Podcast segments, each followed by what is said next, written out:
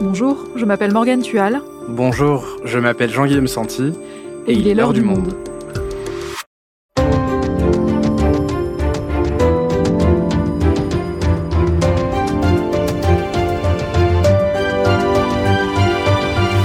Aujourd'hui, que retenir de la soirée du second tour qui a vu Emmanuel Macron être réélu face à Marine Le Pen? À l'heure où nous enregistrons cet épisode, l'estimation Ipsos Soprasteria donne une avance de 17 points pour Emmanuel Macron.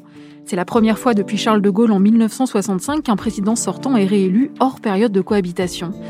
Mais ce qui semble être un succès pour Emmanuel Macron cache de nombreux points d'inquiétude et d'importants défis pour son nouveau mandat car avec quelques 42% des voix, l'extrême droite, emmenée par Marine Le Pen, enregistre son score le plus élevé dans une élection nationale, et ce scrutin laisse un pays profondément divisé en trois blocs, la gauche radicale, emmenée par Jean-Luc Mélenchon, l'extrême droite de Marine Le Pen et le camp d'Emmanuel Macron. Alors comment Emmanuel Macron a-t-il réagi à ces résultats?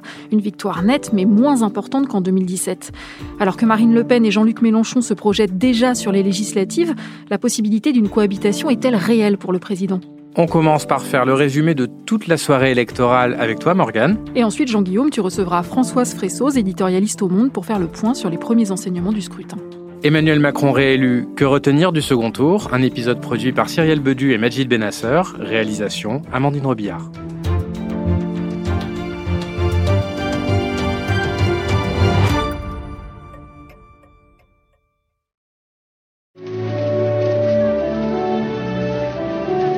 L'image a été travaillée, l'image restera.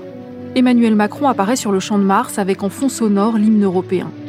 À ses côtés, son épouse, Brigitte Macron, et plusieurs enfants et adolescents.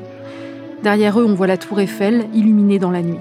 Emmanuel Macron vient de remporter le second tour de l'élection présidentielle et avec eux, il s'avance solennellement vers la foule qui l'attend depuis plusieurs heures. Celle-ci l'acclame, agite des drapeaux français et européens. Il salue, serre quelques mains, il savoure, il prend son temps.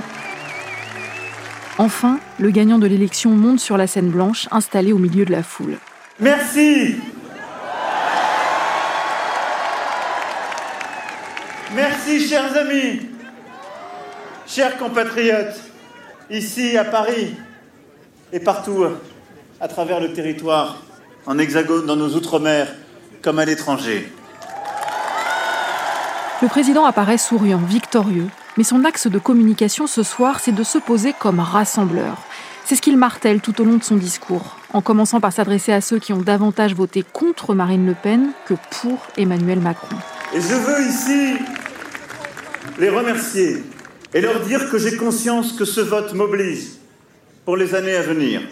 Je suis dépositaire de leur sens du devoir, de leur attachement à la République et du respect des différences qui se sont exprimées ces dernières semaines.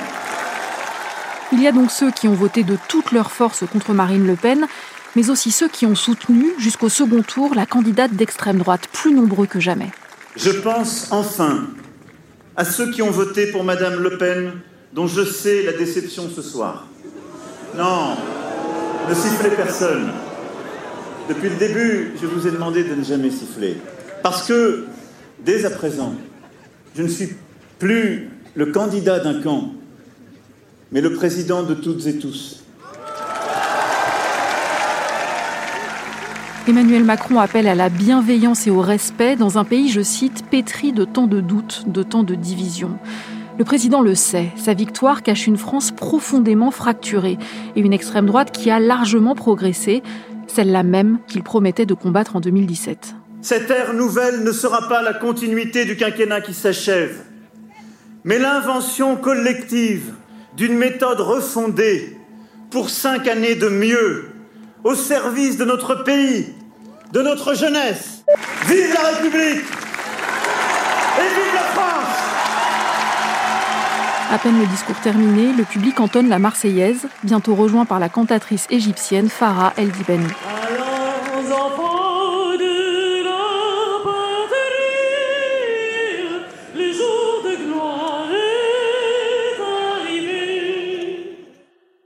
Revenons un peu plus tôt dans la soirée. Il est presque 20 heures sur le champ de Mars. Les militants sont massés devant la scène vide et sous un ciel menaçant. Parmi eux, plusieurs ministres comme Jean-Yves Le Drian, Éric Dupont-Moretti ou encore Clément Beaune.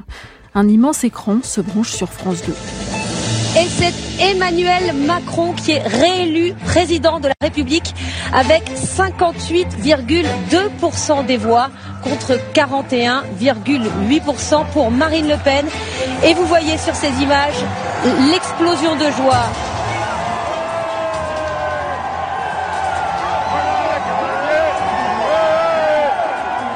Les militants agitent des drapeaux français et européens, s'embrassent et entonnent des slogans. Le score d'Emmanuel Macron, 58,8%, est plus élevé que ce que prévoyaient les derniers sondages. Mais toutefois bien en deçà de 2017. À l'époque, il avait recueilli 66% des suffrages face à Marine Le Pen.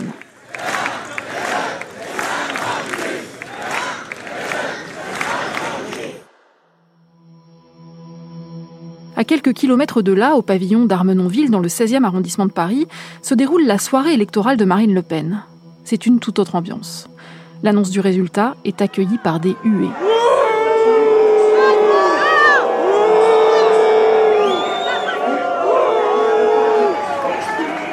Mais aussi quelques applaudissements. Car si le score de la candidate d'extrême droite, 41,2%, ne lui permet pas d'accéder à l'Élysée, il est le plus élevé jamais obtenu par son parti à une élection présidentielle. En 2017, la candidate avait recueilli 33,9% des voix. Elle a donc progressé en 5 ans d'environ 7 points. Et c'est bien ce que compte rappeler Marine Le Pen. Quelques minutes plus tard, elle apparaît sur scène. Derrière elle, un fond bleu clair et trois drapeaux français. Candidate malheureuse peut-être, mais ce soir-là, le ton de Marine Le Pen se veut martial. Dans sa défaite, la présidente du Rassemblement national veut voir, dit-elle, une éclatante victoire. Les idées que nous représentons arrivent à des sommets un soir de second tour d'élection présidentielle. Déterminés, nous le sommes plus que jamais et notre volonté de défendre les Français est encore renforcée. Je n'ai aujourd'hui aucun ressentiment ni rancœur. Dans cette défaite, je ne peux m'empêcher de sentir une forme d'espérance. Ce résultat constitue pour nos dirigeants français comme pour les dirigeants européens le témoignage d'une grande défiance du peuple français à leur égard qu'ils ne peuvent ignorer et celui de l'aspiration largement partagée d'un grand changement. Car pour elle, la bataille n'est pas terminée. Et c'est avec un certain soulagement que ses soutiens accueillent la nouvelle, car Marine Le Pen avait auparavant laissé entendre que cette campagne pourrait être sa dernière. Je poursuivrai mon engagement pour la France et les Français avec l'énergie, la persévérance et l'affection que vous me connaissez. En ligne de mire, les élections législatives. Elles ont lieu dans quelques semaines seulement, les 12 et 19 juin. Et Marine Le Pen compte bien capitaliser sur l'élan de cette campagne, sur ce score inédit et sur la défiance dont souffre Emmanuel Macron pour faire peser encore davantage son parti dans la vie politique française. De cette séquence présidentielle, une grande recomposition politique se fait jour dans le pays, avec l'effacement des partis autrefois dominants et l'affirmation face aux élites autoproclamées d'Emmanuel Macron du courant national comme véritable opposition. La partie n'est pas tout à fait jouée, puisque dans quelques semaines, en effet, auront lieu les élections législatives. Je le redis, jamais je n'abandonnerai les Français. Vive la République, vive la France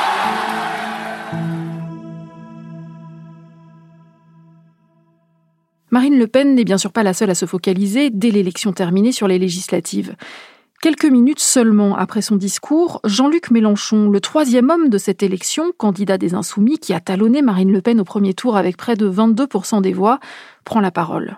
Il s'installe à un pupitre siglé Union populaire et étrie le vainqueur de l'élection. Monsieur Macron est le plus mal élu des présidents de la Ve République avant d'appeler à la mobilisation pour ce qu'il nomme le troisième tour. À toutes et à tous, je dis, ne vous résignez pas. Le troisième tour commence ce soir, le 12 et 19 juin. En vous appelant à m'élire comme Premier ministre, je vous appelle en vérité à faire vivre un nouvel avenir en commun pour notre peuple.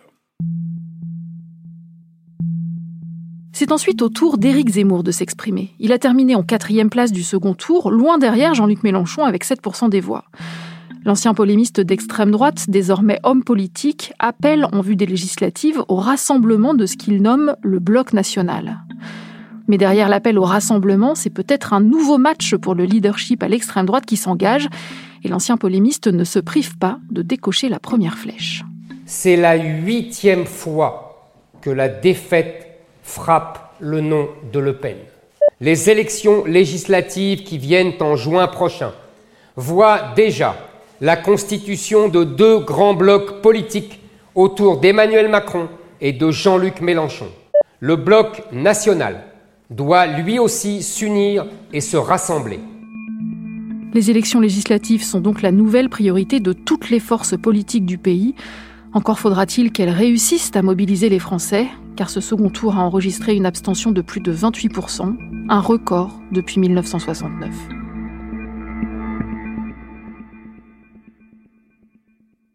Jean-Guillaume, maintenant tu reçois Françoise Fressos, éditorialiste au Monde, pour tirer les premiers enseignements des résultats de ce second tour. Merci Morgane. Françoise, on va maintenant revenir ensemble sur les résultats. Donc 58,80% contre 41,2% pour Marine Le Pen, selon l'estimation Ipsos Soprasteria que nous avons à l'heure où nous enregistrons.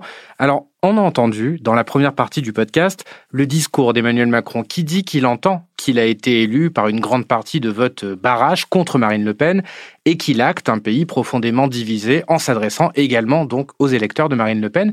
Il parle d'une nouvelle méthode. Ça consiste en quoi exactement? Alors, la difficulté pour lui, c'est qu'il s'est quand même engagé sur un, un, projet de réforme. Et euh, dans ce projet de réforme, la première mesure qu'il veut mettre en œuvre, c'est une mesure qui clive énormément, c'est ce qu'on appelle la retraite à 65 ans, qui ramènera peut-être finalement qu'à 64 ans. Mais son problème, c'est réaliser les réformes pour lesquelles il estime avoir été élu, et en même temps démontrer qu'il est capable de changer de méthode. Il a été extrêmement vertical.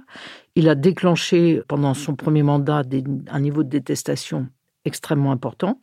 On lui a reproché de gouverner seul, de ne pas être à l'écoute de l'opposition, de même de très peu s'appuyer sur ses amis et de gouverner très seul. Et donc, il faut absolument qu'il arrive à éviter le blocage qu'il suscite, parce que sinon, ça peut se terminer dans des scènes de violence très fortes.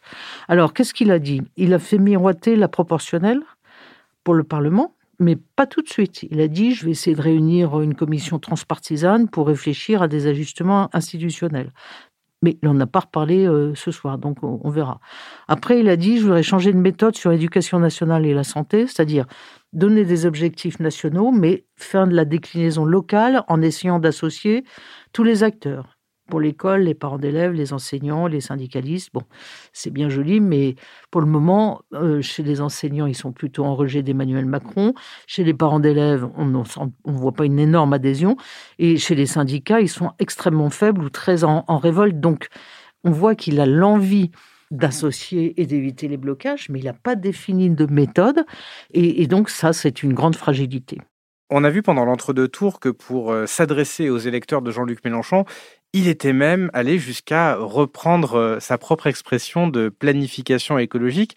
Mais beaucoup d'électeurs de gauche qui ont voté pour lui pour faire barrage sont tout de même encore sceptiques et se demandent s'il ne s'agit pas là euh, simplement de mots. Est-ce que le président a besoin très rapidement de transformer ce vol d'expression, on va dire, en mesures très concrètes? Son challenge, c'est de pratiquer la politique par la preuve, c'est-à-dire qu'on ne le croit pas a priori ça a été tellement euh, compliqué dans le premier mandat.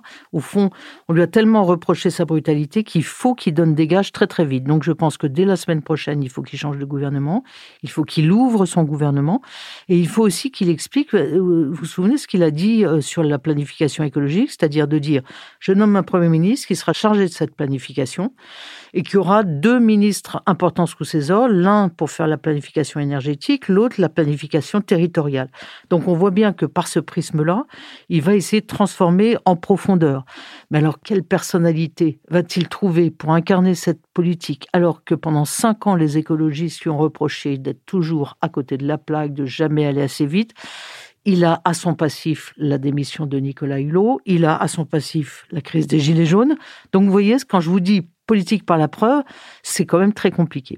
Tu nous disais, Françoise, qu'une trop grande verticalité du pouvoir pouvait entraîner des risques de violence, et on se souvient que le président a connu plusieurs mouvements d'ampleur, parfois violents, les gilets jaunes, la mobilisation contre le pass sanitaire. Ce soir, à peine les résultats connus, des rassemblements spontanés de manifestants et des affrontements avec les forces de l'ordre ont eu lieu. Alors, est-ce qu'Emmanuel Macron va devoir faire face à ce que l'on appelle un troisième tour social? Il y a des risques de troisième tour social, notamment sur la retraite, qui veut faire passer à l'été, parce que quand on regarde l'état de l'opinion, les Français sont contre. Marine Le Pen est contre, Jean-Luc Mélenchon est contre. Donc, il va falloir qu'il prouve qu'il est capable d'adopter une méthode d'écoute et d'association qui lui permettent de faire passer ces réformes. Donc je pense qu'il va faire une conférence sociale importante. Je pense qu'il faut qu'il transforme complètement cette idée de réforme des retraites qui est apparue au fond comme l'idée je vais financer les avancées sociales par cette réforme des retraites. Mais je pense qu'il a complètement édulcoré tout un aspect très important.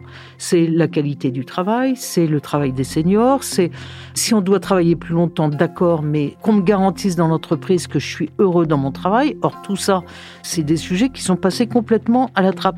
Donc, je pense que de toute façon, il faudra que son prisme soit bien plus à gauche qu'il ne l'est aujourd'hui.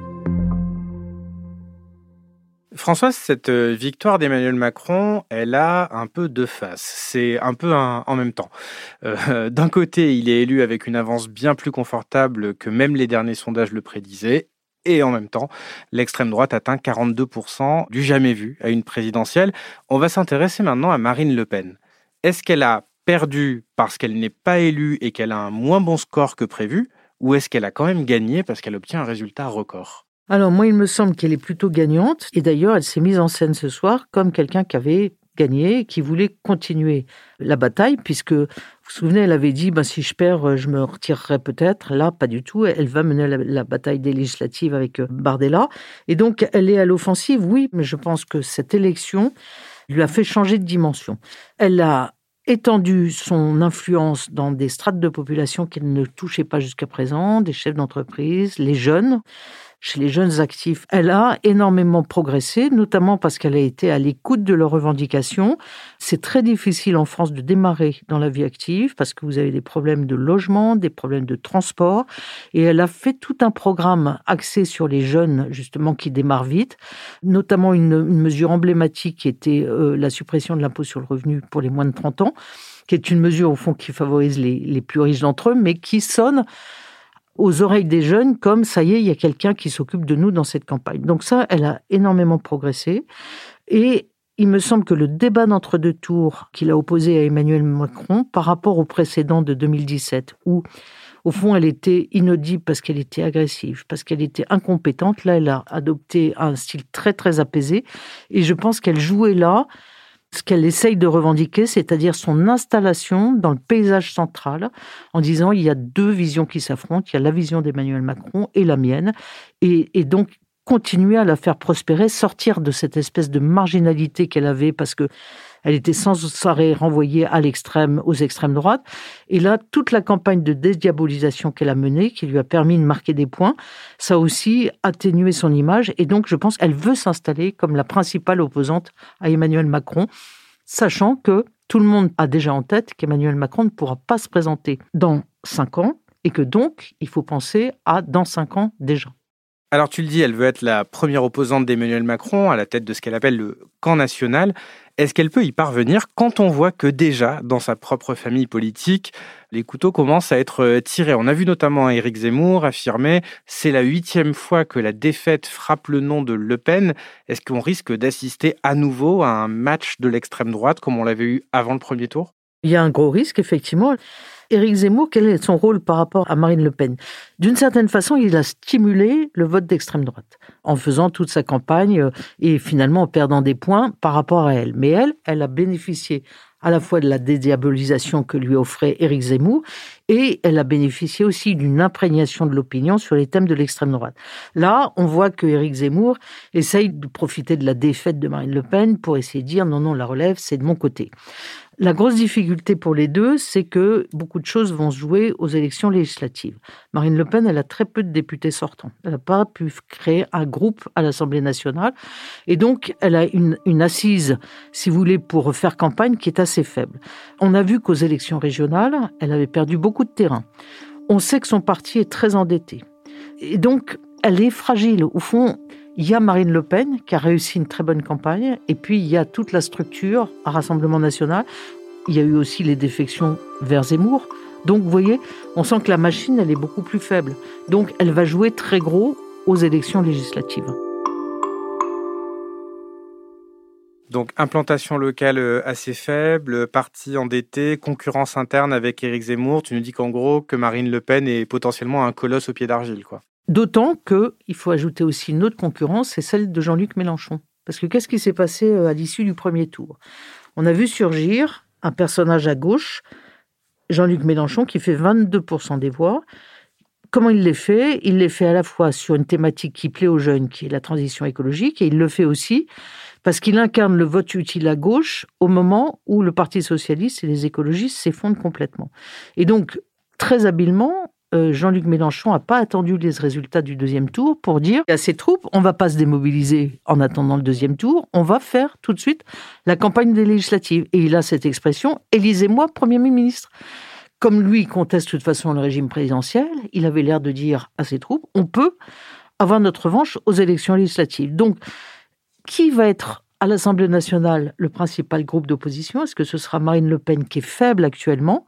Est-ce que ce sera Jean-Luc Mélenchon qui peut espérer fédérer la gauche et viser une centaine de députés? Ça va être le match qui va se jouer au mois de juin. Alors continuons sur Jean-Luc Mélenchon qui a effectivement décidé d'enjamber ce second tour de l'élection présidentielle pour se projeter, comme tu le disais, directement sur les législatives.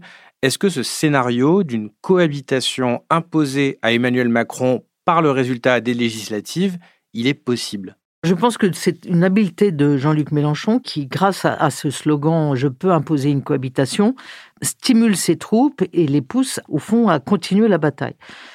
Sur le fond, moi j'y crois assez peu. D'abord parce que la cohabitation, les cohabitations en France n'ont pas laissé de mon souvenir. Et plus on va s'intéresser à ce thème de cohabitation, plus ces souvenirs-là vont ressurgir. Où on voyait un président de la République et un Premier ministre qui s'étaient testés, ou qui se faisaient des coups en douce, et qui finalement ne réformait pas. Et donc je ne pense pas que le thème sera très porteur, en tout cas sera véridique in fine. Par ailleurs, les institutions sont faites en sorte que ceux qui ont la victoire à la présidentielle, en général, ont un élan pour les législatives. La République en marche, il y a cinq ans, ils n'existaient pas, donc c'était un pari. Là, ils sont quand même implantés. Ils vont élargir. Il y aura une étiquette commune qui s'appellera majorité présidentielle. Ils vont faire campagne sur la victoire de Macron et sur l'élan donné par Macron. Donc, je pense qu'ils vont plutôt consolider leur position et je ne crois pas trop à la cohabitation. Françoise, pour euh, conclure cet épisode, si on replace cette élection dans la, grande histoire politique de la France, ce scrutin qui met en évidence une France euh, extrêmement divisée, une extrême droite plus forte que jamais, Comment toi est-ce que tu analyses euh, l'importance de cette élection présidentielle? Je pense que c'est une élection très intéressante parce qu'elle symbolise à la fois la poursuite de ce que j'appelle le malheur français et presque l'accentuation de ce malheur. Le malheur français, c'est de l'idée au fond qu'on décline, qu'on décline par rapport à un passé qu'on a un peu fantasmé et qu'on décline aussi parce qu'on s'est ouvert à la construction européenne, à une sorte de libéralisme, de mondialisation qui reste assez fondamentalement détesté. Alors il y en a une petite minorité qui en profite, c'est les zones urbaines, les métropoles, et puis le reste du territoire qui se sent abandonné. Je pense que le, sujet est d'autant plus prégnant cette fois-ci que Emmanuel Macron avait promis beaucoup de progrès. Le progressisme, c'était l'idée qu'en adhérant à la construction européenne sans restriction, on y aurait, et en adhérant à une sorte de libéralisme éclairé, on arriverait vers du progrès pour tout le monde. Et en fait, le quinquennat était une succession de crises, la pandémie, la guerre en Ukraine, le mouvement des Gilets jaunes. Pire, on va vers un futur qui est encore plus angoissant avec la transition écologique, donc personne ne sait exactement comment la maîtriser. On sait qu'il faut aller très vite, il y a trois ans pour agir, mais on n'a pas la méthode absolue. Donc, on a à la fois un présent qui est beaucoup moins agréable que ce qu'on a vécu avant, et on a un futur qui est très angoissant. Le résultat des courses, c'est que quand même, on fait confiance à celui qui nous a ancrés dans l'Europe, mais on lui donne pas quitus, et donc, il faudra qu'il fasse ses preuves, il faudra qu'il soit très rassembleur pour qu'on traverse l'épreuve ensemble. Merci Françoise. Merci à vous.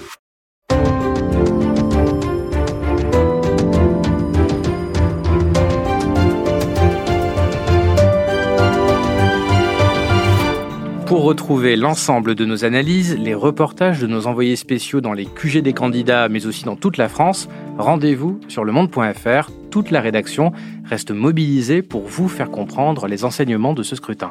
C'est la fin de l'heure du monde, le podcast quotidien d'actualité proposé par le journal Le Monde et Spotify. Pour ne rater aucun épisode, vous pouvez vous abonner gratuitement au podcast sur Spotify ou nous retrouver chaque jour sur le site et l'application lemonde.fr. Si vous avez des remarques, des suggestions, des critiques, n'hésitez pas à nous envoyer un email à l'heure du monde @lemonde.fr. L'heure du monde est publiée tous les matins du lundi au vendredi. On se retrouve donc très vite. À bientôt. À bientôt.